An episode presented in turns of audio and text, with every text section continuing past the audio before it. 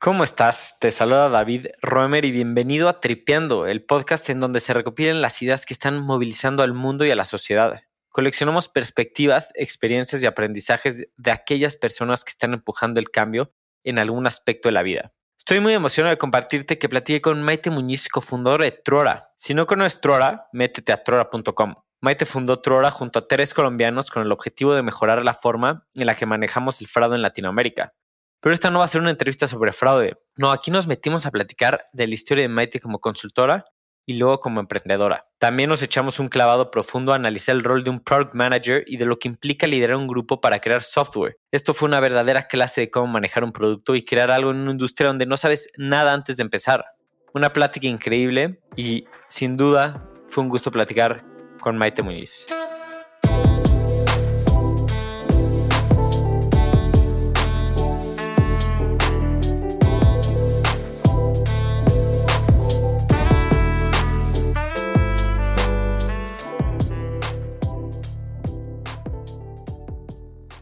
Hola Maite, qué gusto saludarte, ¿cómo estás?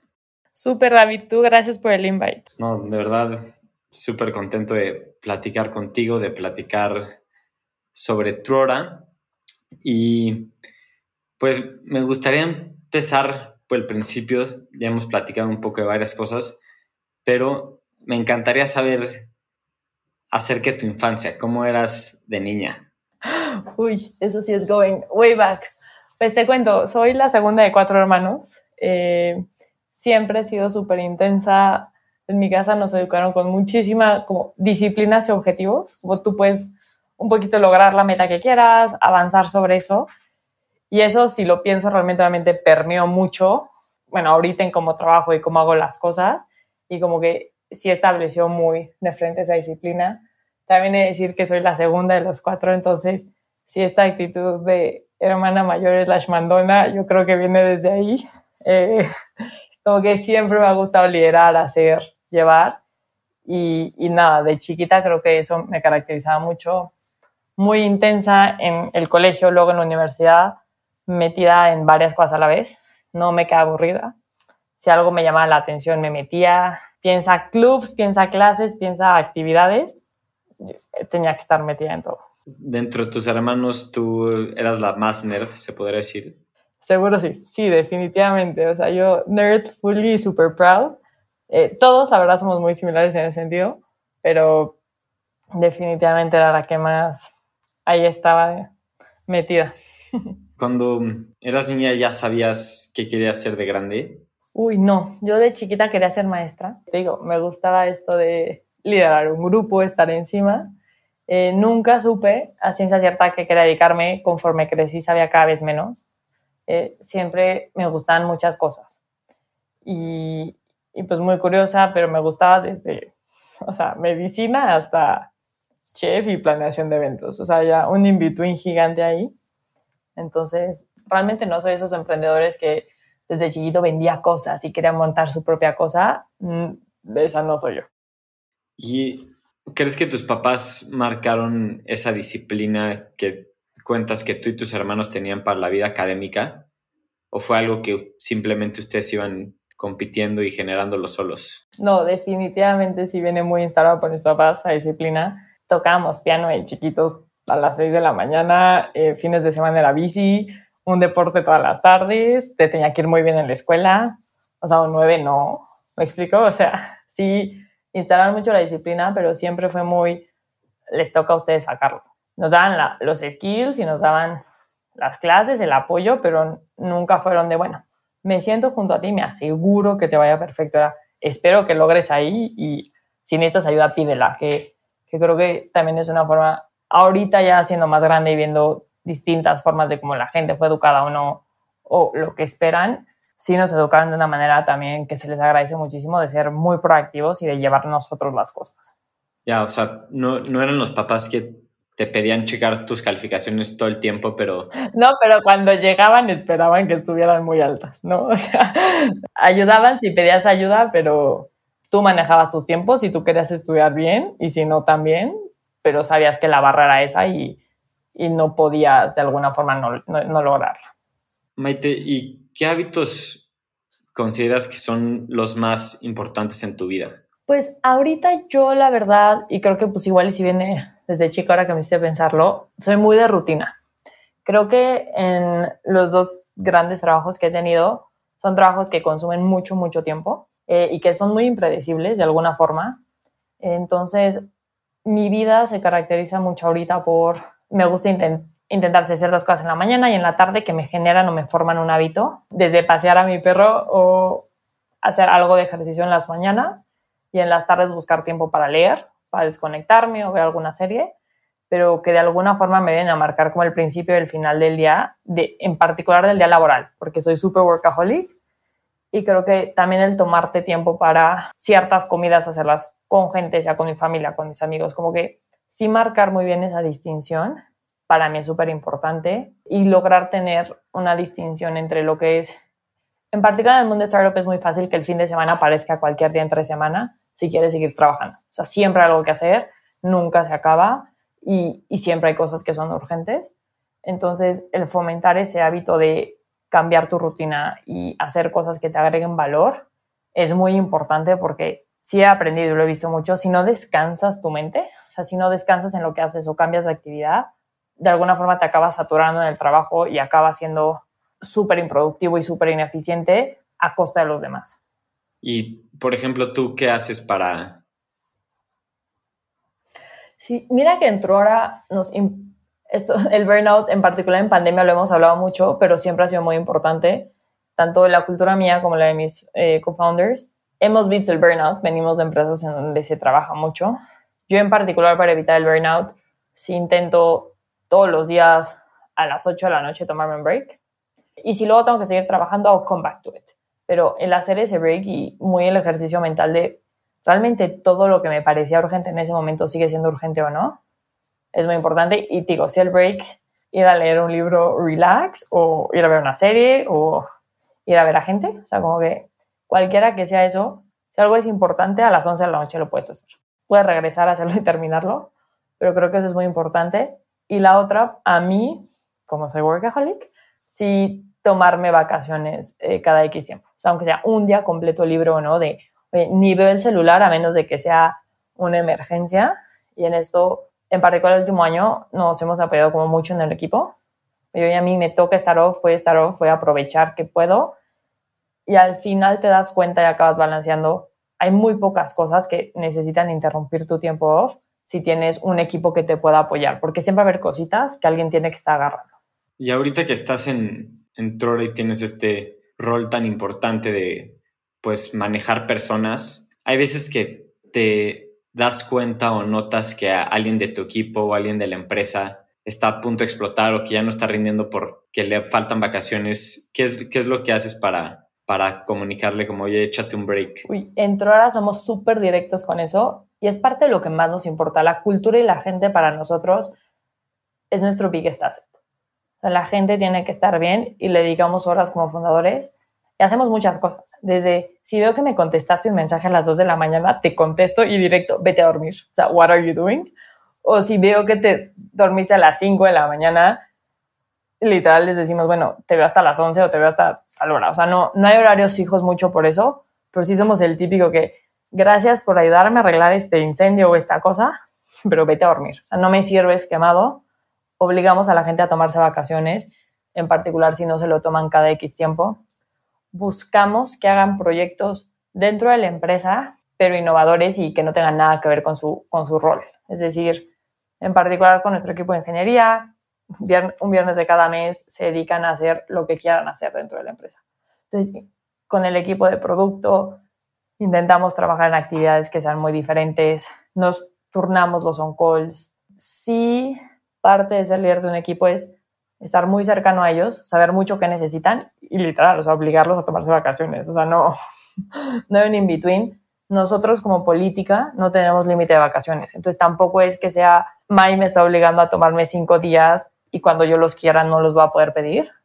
Creo que trabajamos mucho en una empresa que es de resultados, de lo que sea mejor para el negocio. Y hay veces que lo mejor para el negocio es que descanses tres días, porque vas a llegar con más ideas, mucho más energético, con muchas más ganas de hacer un mejor trabajo. Creo que es un, tema muy interesante, sobre todo en las mayoría de las empresas creo que el tema de las vacaciones luego es muy tabú, es muy complicado pedirlo y 100% creo que es muy necesario para descansar y regresar con más creatividad, con más energía.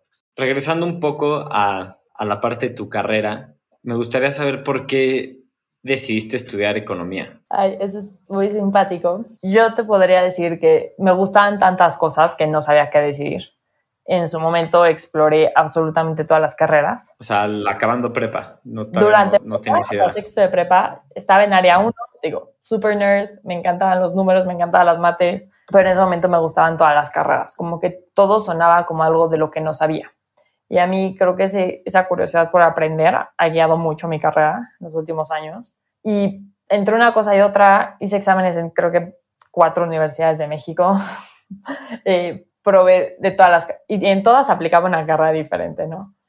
Y entre estas busqué hablar con directores de carrera de diferentes lugares para que me orientaran qué era su carrera, qué no, qué era su universidad. Creo que me decidí por economía en el ITAM. Me encantó el ITAM por que tenía un tronco común muy amplio. Entonces ahí sí, full itamita. Eh, y, y, escogí economía porque era muy amplio. O sea, literal era la única carrera que no tenía que de ahí definir a qué me iba a dedicar. Y mínimo así lo veía en esa, en esa época. Casi todas las carreras eran como, ah, si vas a estudiar finanzas, pues luego vas a querer trabajar en un banco. Si vas a estudiar medicina, luego vas a ser un doctor. Si vas a estudiar economía, luego puedes ser lo que quieras. No tenía que todavía tomar esa decisión podía dedicarme al sector social o de educación o de finanzas, un poquito de lo que quisiera. Y así fue como acabé en economía. ¿Y recuerdas entre qué otras opciones estabas, aparte de economía en el ITAM? Mm, me gustaba ingeniería aeronáutica, que en México casi no había, entonces se viró como ingeniería física. Me gustaba medicina, que no tiene nada que ver. Me gustaba planeación de eventos y gastronomía, o sea, muy, muy amplias. Creo que definí eventualmente rápido una vez definí el ITAM y economía, como que me hizo mucho sentido. Y también era un panorama que economía se vuelve, aprendes mucho de el comercio y cómo funcionan otros países. Que este tema de internacionalidad y de lidiar con distintos tipos de culturas me llamaba mucho la atención y también pues por eso ya acabé. Si volvieras a empezar, volver a estudiar economía. Sí, feliz. Y eso que ahorita que entiendo más del mundo tech y que entiendo que la carrera ahorita del futuro sí es ingeniería de software, o sea, yo volveré a ser economía feliz. Está muy interesante y te quiero hacer unas preguntas después sobre eso, pero me gustaría entender también, acá es el ITAM y por qué decides entrar a consultoría. Yo, mientras estaba en el ITAM, eh, hice un internship. En ese momento estaba haciendo un intercambio fuera de México, busqué un trabajo de verano y acabé en un internship en India. Nada que ver. Y mi única motivación era quiero conocer India. No sabía muy bien a qué iba a trabajar. Y acá en una empresa de tecnología, pero era muy corporativa. Era un trabajo 9 to 5, muy estructurado, muy así. Y me di cuenta que me aburría muchísimo. No porque la empresa hiciera o no cosas interesantes, ni porque la cultura fuera buena o mala, sino porque a mí me gustaba mucho trabajar a nivel problemas y retos y no como solo ir a trabajar por calentar la silla, como dicen, ¿no? O sea, yo quería ir a buscar retos. Eso junto con que muchos en, en Economía en el ITAM y en la escuela que había estado fuera, el tema de consultoría como que sí era muy sonado y sí era muy conocido, tenía bastantes conocidos ahí. Entonces, cuando regresé del intercambio, que en ese momento era como sexto, séptimo semestre, ya sabía que quería consultoría, ya lo había visto mucho. Entonces, mi penúltimo semestre del ITAM apliqué a consultoría, entré, entonces mi último semestre ya sabía que iba a entrar a consultoría después y era mucho por el reto de quiero trabajar con gente súper inteligente, súper capaz, que esté buscando resolver problemas grandes y que no vaya a ser monótono. Acuérdate que yo no sabía, o sea, yo no quería encerrarme a ningún tipo de industria y consultoría al final era el easy out. No tenía que enfocarme en una industria, podía ir aprendiendo de muchas antes de elegir. Creo que esto aplica tanto para la carrera de economía como para tu etapa en consultoría. ¿Crees que lo que aprendiste en, en ambos lugares fueron más skills prácticos o más formas de pensar y de resolver problemas? Yo creo que la segunda. Yo creo que en particular la carrera te da una estructura de pensamiento y de pensar en los problemas. O sea, ningún economista no piensa en el costo de oportunidad. En consultoría realmente aprendes a trabajar y aprendes a trabajar en etapa de dos meses y luego le dedicas muchas, muchas horas de tu vida. Pero te enseñan un poquito que no hay tema que no puedas aprender. Y consultar eso te lo enseña muchísimo. Cada dos, tres meses te cambian de proyecto, te meten en una industria como el experto de la industria y te tocó leer documentos, archivos, hablar con gente para eventualmente sí volverte experto en ese tema. Y creo que eso es súper valioso. O sea, el darse cuenta que no tienes que haber hecho años de un estudio para intentar ponerte en los zapatos de alguien más y entender su problema y dar una visión externa y en el caso de consultoría, pues de, estrategia irracional y ayudar a buscar el problema, eso lo da mucho. Economía te enseña a formar y a pensar de cierta forma y consultoría lo vuelves un poquito más aplicable. Te quita el miedo, ¿no? Consultoría de checar cualquier industria. Al final sabes que en todas puedes aportar algo, igual y no necesariamente de la mejor manera, y es más de forma de pensar, porque cuando haces consultoría estratégica, tampoco es que yo vaya a ir a operar una planta, pero puedo buscar cómo optimizar ciertos procesos. Y eso al final, no importa la industria, es cosa de números, de análisis, de entender el porqué de las cosas. Maite, ¿qué decían tus colegas de McKinsey cuando les dijiste que querías tomar este road less traveled de irte a un startup? Yo creo que todos, no importa si fueran colegas o no, eh, definitivamente estaba loca. Y creo que eso es muy común en emprendimiento, en particular en México, que ahorita ya está mucho más permeado. Yo me cambié hace como dos años y medio a un startup que no tenía nombre, tenía un equipo que se está empezando a formar, pero que realmente no tenía marca. Yo creo que es muy diferente decir, bueno, me cambio a una startup que lleva dos años rompiéndola en el mercado, entonces ya saben a qué te vas, a básicamente decir, voy a formar algo desde cero. Eso en México todavía no se ve tantísimo, cada vez más, pero todavía no. Y creo que sabían que yo quería explorar algo diferente antes de seguir el camino tradicional del consultor, que era consultoría, MBA y regresar.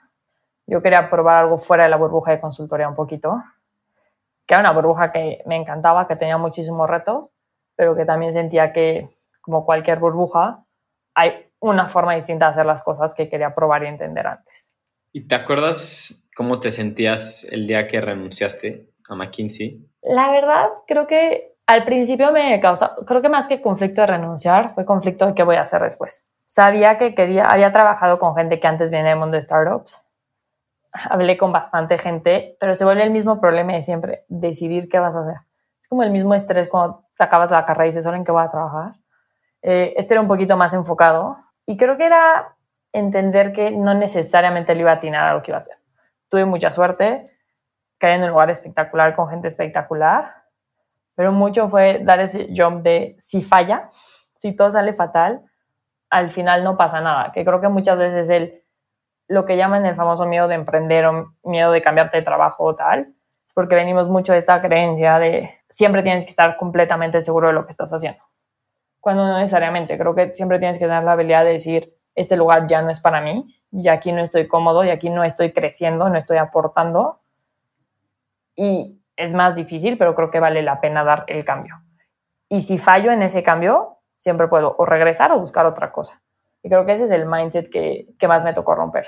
Sé que tú ya estabas platicando con tus cofundadores meses antes de que tomar la decisión de renunciar, que todos tenían de hecho, pues un full-time job antes de dedicarse completamente a Trora. Pero creo que algo que al menos yo he escuchado bastante es antes de emprender, es que te dicen, oye, antes de renunciar a tu chamba, ten cuidado y, o sea, no sueltes, no sueltes los dos esquís al mismo tiempo, ¿no? Es, creo que la, la frase y asegúrate de que antes de que renuncies, pues tengas algo más claro, algo en lo que puedas recibir ingresos ¿Tú sientes que ya tenías un esquí del otro lado? O sea, ya tenías un esquí en Trora o fue los dos esquís al mismo tiempo?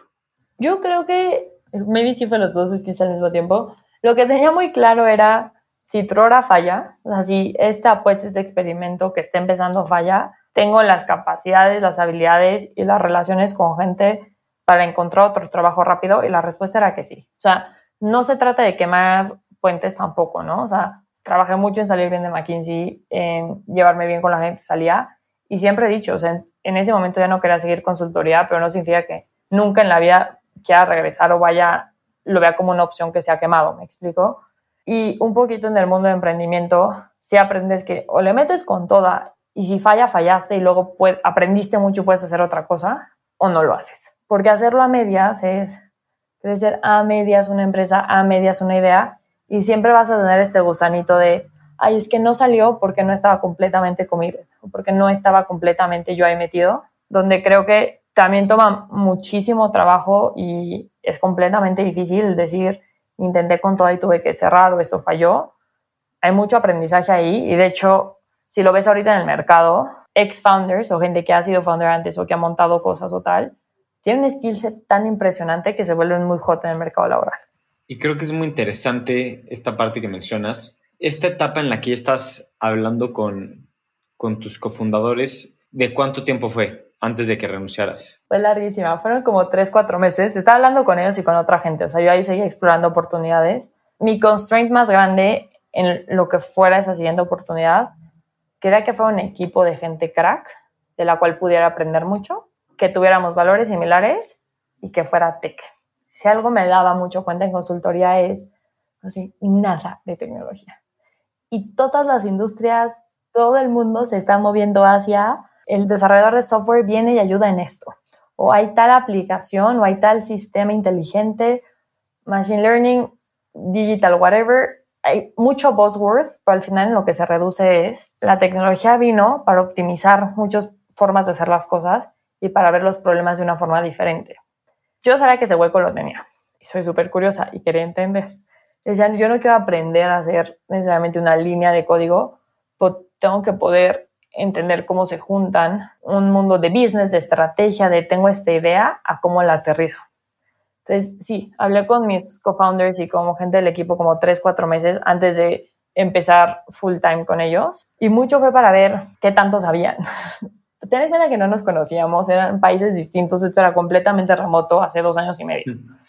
Eh, entonces, platicar, ver qué pensábamos de una forma similar, que teníamos misma filosofía de trato de gente, que ya habían hecho cosas antes increíbles, que estaban dispuestos a enseñarme y tener toda la paciencia con enseñarme y a la vez que me iban a dejar experimentar y probar y fallar y mejorar. Creo que cuando eliges cofundador es algo súper raro. Yo antes del mundo, de estar en este mundo no lo entendía y he visto distintas recetas, pero al final del día es muy importante que estén alineados en valores, porque si no, cuando las cosas se ponen difíciles, todo falla. Y de hecho es una de las principales razones por la cual startups fallan.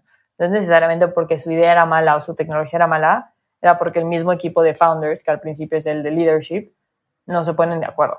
¿Y qué fue lo que te dio esa confianza para decir, sabes qué, sí me, sí me late trabajar con ellos, sí me late empezar esto de cero, me aviento? Yo creo que fue la combinación de que todas estas cosas las teníamos en, o sea, en común, teníamos bastantes formas de pensar, también me tuvieron mucha confianza y entraba a reuniones con ellos con, cuando empezaba el equipo de ingeniería era como nuestro equipo de ingeniería inicial eran siete estudiantes de cuarto semestre, que son súper cracks, pero no, o sea, no perdamos la dimensión, ¿no?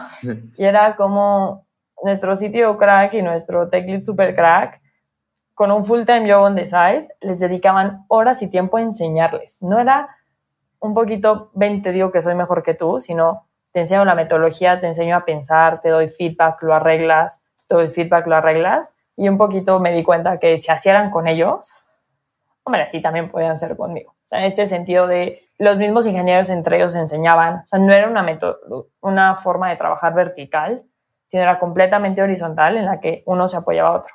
Y dije, bueno, this is an interesting place to be. Siguen aplicando mucho esto, o sea, creo que es increíble que lo que algo que te ayudó a convencerte fue que las personas se ayudaban entre ellas. Definitivamente es algo que seguimos haciendo. Digo que le dedicamos mucho tiempo a nuestra cultura, para nosotros es súper importante. Y cuando hablamos de cultura nos referimos a esto. Es una cultura en la que 50% de nuestro equipo son alumnos y el 50% de los graduados también. Siempre tienes cosas que aprender, siempre alguien que sabe más que tú en un tema y tú más que alguien en otro. Y tienes que ser capaz de enseñarle y aprender de una forma que no sea condescendiente y que te ayude a seguir avanzando en tu carrera. Y digo, aquí obviamente me resonaba con muchas de las cosas que aprendí en consultoría, pero es no hay task, tema del cual no puedas aprender. Igual no vas a ser el mejor, pero tener suficiente conocimiento sí lo puedes tener. Y al ser una empresa completamente de SaaS, mucho, mucho rato, 70-80% de la empresa eran ingenieros de software, que tienen un skill muy distinto a alguien que viene de business, igual que yo tengo uno muy distinto a ellos. Entonces, mis primeros meses en Trora, yo, el primer año y medio, todo el rato era como, esto no entiendo, alguien, please, explíqueme. Y viceversa. Entonces, es mucho aprender esa metodología de decir, oye, no sé, y está bien no saber, lo que no está bien es no querer aprenderlo. ¿Alguna vez sentiste algún tipo de inseguridad al ser la única co-founder mexicana, la única mujer y también la más joven, empezando un proyecto con estas personas que no conocías, en persona pues? O sea, looking back, sí está un poquito loca. Pero no, creo que siempre fue muy interesante que la conversación nunca fue somos una empresa colombiana y, y esta Mike es mexicana. Siempre la conversación era esto es una empresa latinoamericana y que sea mexicana lo comprueba. Y mes dos ya estábamos pensando en soluciones para México y todo el mundo estaba intentando entender México. Entonces, si bien los ingenieros estaban sentados en Colombia, sabían más del sistema penal y legal mexicano que tú y yo juntos nunca fue una barrera el país. Obviamente cultura tienes que aprender. A mí, el tema de lidiar con distintas culturas siempre me ha gustado, pero toca un poquito ponerte en los zapatos de ni A ni B es mejor en las culturas. Hay cosas que tienen en común, cosas que son diferentes y tienes que aprender a desarrollar relaciones de una forma remota. Me volví experta en eso y al principio nadie me entendía por qué. Creo que ahorita la pandemia a muchos les ha pasado pero pues mis primeros amigos, o sea, yo no conocí al grupo de co-founders. Empecé en agosto full time en Trora y los conocí en noviembre, diciembre por primera vez en persona. Y a los ingenieros con los que trabajaba diario no los conocí hasta como un año después, en persona. Pero ya eran mis amigos, ya nos conocíamos, ya platicábamos. Entonces, creo que esa barrera de necesitas estar ahí, pues me tocó romperla antes. Si tuvieras que definir qué es Trora y qué hace Trora, ¿cómo lo harías? Trora es una startup latinoamericana que lo que busca es reducir el fraude en Latinoamérica. Eh, lo hacemos vía tres productos principalmente. Uno, y fue nuestro principal, así con el que empezamos, la aliación de antecedentes. Piensa tú cuando vas a contratar a alguien, quieres saber que no tenga antecedentes criminales o que no esté en las listas de lavado, antilavado de dineros, que te lo pide varias regulaciones, porque lo peor que puede ser para tu negocio es que metas a alguien que vaya a hacer algo perverso en tu organización. Y en Latinoamérica creo que lo que es importante entender de preámbulo, el fraude es un negocio, no es una persona que se despertó a decidir ir a robar, sino muchas veces son bandas criminales que tienen tecnología y que son brillantes y que son muy capaces. Entonces, lo que Trora busca es cómo le doy herramientas al sector privado y sector público para que los buenos un poquito que ganen. O sea, los buenos ganen, se comuniquen entre ellos y que pelees contra estos fraudsters de la misma forma y con la misma tecnología. Y aparte es un mercado que es constantemente evolutivo. Entonces, nuestro primer producto es background checks. En dos, tres minutos te decimos si la persona pinta ser buena, pinta ser mala, de una manera completamente tecnológica. Es muy importante entender que no es lo mismo hacer 100 validaciones que 100 mil en un día. Y creo que esa es de las capacidades más altas que desarrolló otro hora ese primer año. Tenemos que poder mantener todo tipo de volúmenes por el tipo de clientes que tenemos. Ahora, dos años y medio después, más o menos, tenemos otros dos productos. Uno se llama Digital Identity, que es básicamente confirmar que Maite es Maite remotamente. Prueba de vida de mi cara, revisas mi INE con mil modelos de fraude porque todos sabemos que hay expertos en documentos falsos, el OTP a mi celular que sea correcto, un poco todo este boom que hubo con la ley fintech, con los avances en e-commerce, inclusive con la pandemia, ya cada vez menos quieres ir a una sucursal a que te digan como, ay, David, si eres tú. Como que es estas tecnologías que apoyan a industrias crecientes en Latinoamérica. Y el tercero, que es muy interesante, es una red de fraude entre empresas que se comparten información de gente que les ha hecho fraude, sea tarjetas de crédito que les metieron goles, personas que les metieron goles, que lo que revisan es que esa persona no lo pueda hacer en otro lugar. Cada vez iremos agregando más cosas porque el objetivo, te digo, es dar herramientas tecnológicas fáciles de usar, o sea, que no necesites 100 ingenieros para poder hacer, usar nuestra solución, que pueda ser o un ingeniero o una personita como yo. Siempre les decía, si yo lo puedo usar, entonces funciona, que puedan usarlo para, para reducir fraude. Y un poquito romper esta barrera de solo las empresas grandes pueden prevenir el fraude y los demás nos tenemos que llevar la pérdida de millones de pesos. Tiene que ser mucho más socializado para todas las empresas, chicas y grandes. Trora ahorita funciona B2B, ¿no? O sea, business to business. ¿Crees que o envisionan en un futuro que exista la posibilidad de que Trora trabaje directo con personas físicas que busquen Sí, sí creo que por ahí va. O sea, el futuro va hacia que el consumidor pueda manejar su información. Creo que ahorita como está funcionando es cada negocio, cada empresa te pide que valides tu información. Y para el usuario se acaba siendo al final del día un problema. O, no un problema, pero es cansado. Ya le di mi información a, este, a esta app, ahora me toca hacer esta otra, etc. Nosotros sí vemos en un futuro que el usuario sea quien pueda controlar su data de una manera más fácil más segura, que ese es el problema más grande, y que se lo puedan compartir a quien se lo quieran compartir. Entonces, yo creo que allá vamos. Falta mucha penetración de varias de las tecnologías, pero sí creo que se puede llegar y creo que más cerca de realmente lo que podremos estar pensando. ¿Cuáles crees que sean las razones principales por las cuales Trora está donde está hoy por hoy? Yo creo que le debemos mucho a que la economía Geekster y marketplaces crecieron.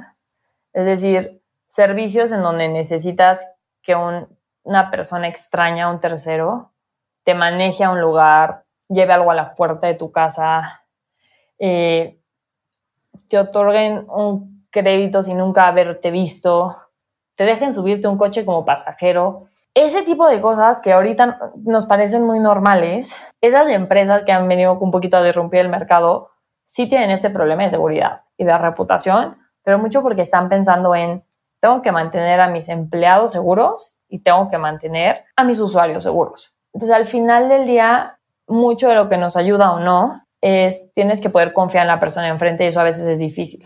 Entonces, dar herramientas para que confíes en la persona enfrente. Que ese mercado haya crecido mucho, le ha ayudado mucho a Trora. Trabajamos con muchos de ellos en varios de nuestros países y creo que ese es otro de nuestros skills más grandes.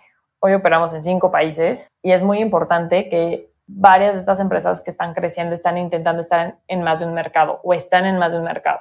Entonces, es simplificar el cómo es el fraude en Latinoamérica, que obviamente tiene su personalización por el colombiano, el mexicano, el brasileño, pero hay muchas cosas que son similares. Entonces, permite que empresas extranjeras o locales puedan expandir su operación sin estarse preocupando por cómo le hago para también mantener este sector de población seguro. creo que eso nos ha ayudado a estar en donde estamos definitivamente hemos tenido mucha suerte y un crecimiento muy bueno, tanto porque el problema estaba ahí, nuestra tecnología ha sido top y hemos tenido buenas relaciones con el mercado de emprendedores, con nuestros inversionistas, como que las cosas han funcionado, pero siempre que un negocio funciona, yo digo que es porque el problema está ahí, es grande. Si no, se cansan de usarte, o sea, si no les vas a resolver un problema, pues vas a morir muy pronto. Sí, no, es, creo que es un problema enorme y cada vez los gobiernos latinoamericanos están enfocando más en que se resuelva este problema. La verdad, qué increíble que existen soluciones como Trora para ayudar a mitigar estos temas. me quería enfocar un poco a tu carrera dentro de Trora, lo que haces dentro de Trora, porque tú manejas a muchos ingenieros, pero tú no eres ingeniera. ¿Cómo está eso? Te cuento un poco. El rol que yo tengo se llama producto, sé que es muy raro, pero es product management. En empresas de tecnología es muy común, yo lo conocí en ahora. Lo que hace un product manager es plantear la estrategia y la ejecuta de lo que tiene que pasar con su equipo. Y el equipo de un product manager, manager son los ingenieros, a veces tienes diseñadores porque es tu equipo de UX, de UI, etc. Tú tienes perfiles un poquito distintos. Y tu labor es decidir, es hablar con un montón de clientes, entender el problema, apoyar al equipo de ventas muchísimo y decidir qué tienen que construir los ingenieros y por qué. Y no es decirle, bueno, te toca hacer este botón naranja, es poder hacerlos entender el problema que tú estás viendo, el que tú decidiste que era más importante y por qué, Entonces, hacer análisis mucho behind it y definir una solución con ellos. Una vez eso sucede, va a fallar, porque todo siempre falla, y la tienes que ir arreglando y perfeccionando. Yo empecé haciendo esto, yo creo que día uno entró hora. Antes era más todóloga, entonces también me tocaba ventas RH y contratos. Y fui creciendo más en el rol de producto porque claramente me gustaba. Mezclaba mucho con lo que había aprendido en consultoría, que me gustaba, pero tenía este lado de implementar y de hacer las cosas suceder, que, que era muy nuevo y muy innovador. Y aprendía muchísimo de tecnología. Y indirectamente trabajaba con muchísimos ingenieros, porque trabajaba todo el día con ellos. Entonces, su líder directo y la que tomaba decisiones de tecnología no era yo. Ese es David, que es nuestro CTO, y that's the job. Y qué bueno, porque yo nunca podré decidir si la línea de código está bien hecha o no, o si la arquitectura nos va a llevar a tener mejor API. Para eso está nuestro CTO, nuestros tech leads y todo el equipo de ingeniería. Pero sí, acá trabajaba mucho con ellos, teníamos sprints en cómo llevar las cosas para que sucedieran. El primer año de Trora, más o menos, yo era la única product manager y el equipo creció mucho. Acabé teniendo 50 ingenieros, eran 5 o 6 sprints, era un trabajo hasta que finally decidí crecer mi equipo. Reclutar no era lo mío. Crecí el equipo de producto y eso ha sido otro reto de sobremanera. ¿Cómo entrenas a gente a ser product manager? Algo que yo venía aprendiendo un año sobre la marcha, cómo perfeccionas ese modelo. Ahorita tenemos un equipo de producto que es impresionante estas son siete PMs. Obviamente fue un reto de ser manager de ingenieros a manager de PMs que, eran, que tenían ingenieros a su vez. Yo creo que mucho está en buscar entender. Eh, las soluciones tecnológicas son mucho de lógica, mucha lógica, mucho pensar diferente, debatir problemas. Y creo que esa forma de trabajo me encantó. Y luego tienes que también entender que nadie estudia para ser product manager. No existe esa carrera. Los MBAs quieren ser product managers, pero también los ingenieros, pero todo mundo quiere y nadie tiene el mismo skill set. Inclusive dentro de mi recluto muchos PMs, hablo con mucha gente y dentro de mi equipo de 7 PMs ninguno tiene el mismo background. Entonces tienes que un poquito complementar habilidades y ayudar a la gente a crecer en las otras. La verdad es un reto increíble, se me hace de las mejores carreras, me encanta, pero sí definitivamente tienes que tener como esta capacidad de tomar decisiones. Que si ustedes ven mi trayectoria no saber que estudiar, ya que dedicarme, no pueden creer que mi trabajo era, es resolver problemas y tomar decisiones, ¿no? Pero eso es un poquito. Creo que le pegas algo muy importante y creo que esto va a ser muy interesante para, para cualquier product manager que, que nos escuche, pero ustedes tienen este proceso en el que tienen que hacer sprints, ¿cierto? ¿Y cómo creas esa confianza o ese liderazgo para tú exigirle a un ingeniero, porque supongo que hay veces que tienes que exigir, oye, tenemos que entregar esto este día, y puede que el ingeniero o quien sea en su cabeza esté como, Maite no entiende lo que estamos haciendo realmente en el backend y no sabe lo complejo que es y no va a estar, o sea, no sé de qué habla. ¿Cómo le haces? ¿Cómo transmites eso? Me río porque obviamente me ha pasado. Creo que lo más importante es que sean así de sinceros contigo. O sea, si logras ese nivel de confianza, eh, mucho es ponerte en una posición de mucho más vulnerabilidad. O sea, tienes que admitir cuando no sabes las cosas, que también es algo muy del mundo tech. It's okay decir, no tengo ni idea. Y digo, yo al principio uso mucho este ejemplo, pero yo no sabía que era una API cuando empecé a trabajar en tecnología. Era como, no solo no sé, me van a tener que explicar 27 mil veces. Y cuando estás sentado con un grupo de ingenieros cracks que estoy segura que todo el rato pensarán que, o sea, Maya está loca. Mucho también es tú enseñarles cosas a ellos de lo que tú sabes. Oye, yo sé entender a los clientes, ven a acompañarme a una reunión para que veas cómo piensan, ve cómo me equivoco en mi trabajo que en teoría trae clientes. O déjame te pregunto más de la solución.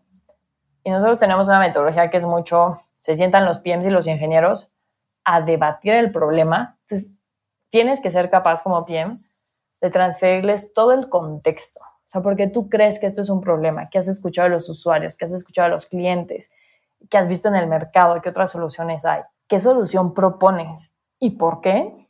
Y junto con los ingenieros de tu equipo, trabajar juntos en perfeccionar esa solución. Pues en Trora le dedicamos 80% de toda discusión a asegurarnos que todos entienden el problema porque si no, como product manager, it backfires.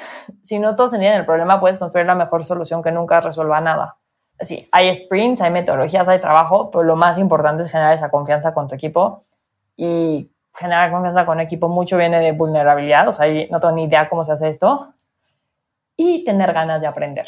O sea, no se vale siempre decir, ay, yo no sé de tech, entonces yo aquí un poquito dejo de poner atención a la reunión, sino preguntas, indagas, vas avanzando cursos en línea, and so on. Eh, pero creo que mucho va por ahí. Yo, dos años y medio después, bueno, hace tres meses hice mi primer, primer, línea de código en una clase, o sea, pero ahí se quedó, ¿no? No necesitas hacer código para poder entender la lógica de cómo se mueve la data, de cómo piensan. Y también creo que el otro punto muy grande es todos tenemos un cheat sheet de todo. Cuando vas a escribir un artículo, sabes que tienes que revisar ortografía, leerlo tres veces, entender que las cosas hagan sentido. Cuando estás trabajando en sprint de tecnología, sabes que tienes que revisar que se hizo testing, que se hizo deploy, que alguien probó el deploy, que nada se rompió del otro lado. Entonces también vas aprendiendo que hay cosas que sí tienes que revisar y tu trabajo como PM es asegurarte que las cosas funcionan. Entonces, es un poquito estar ahí y estar pendiente. En este proceso de, de debatir qué problema es el que vamos a resolver ahora, ¿dónde entran los de ventas? Eso es muy interesante, porque el qué vamos a resolver ahora se define con ventas y con producto.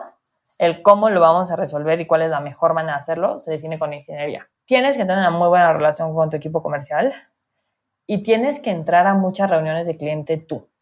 No puedes depender de que va a llegar un grupo de gente que se sienta con los clientes y te lo va a contar.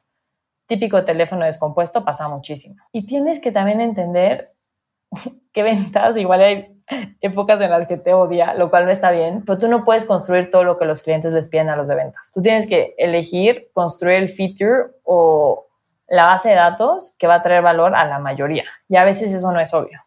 Parte de lo que a mí me ayudó en su momento, digo yo, hacía ventas y producto, entonces me podía poner mucho en ambas posiciones.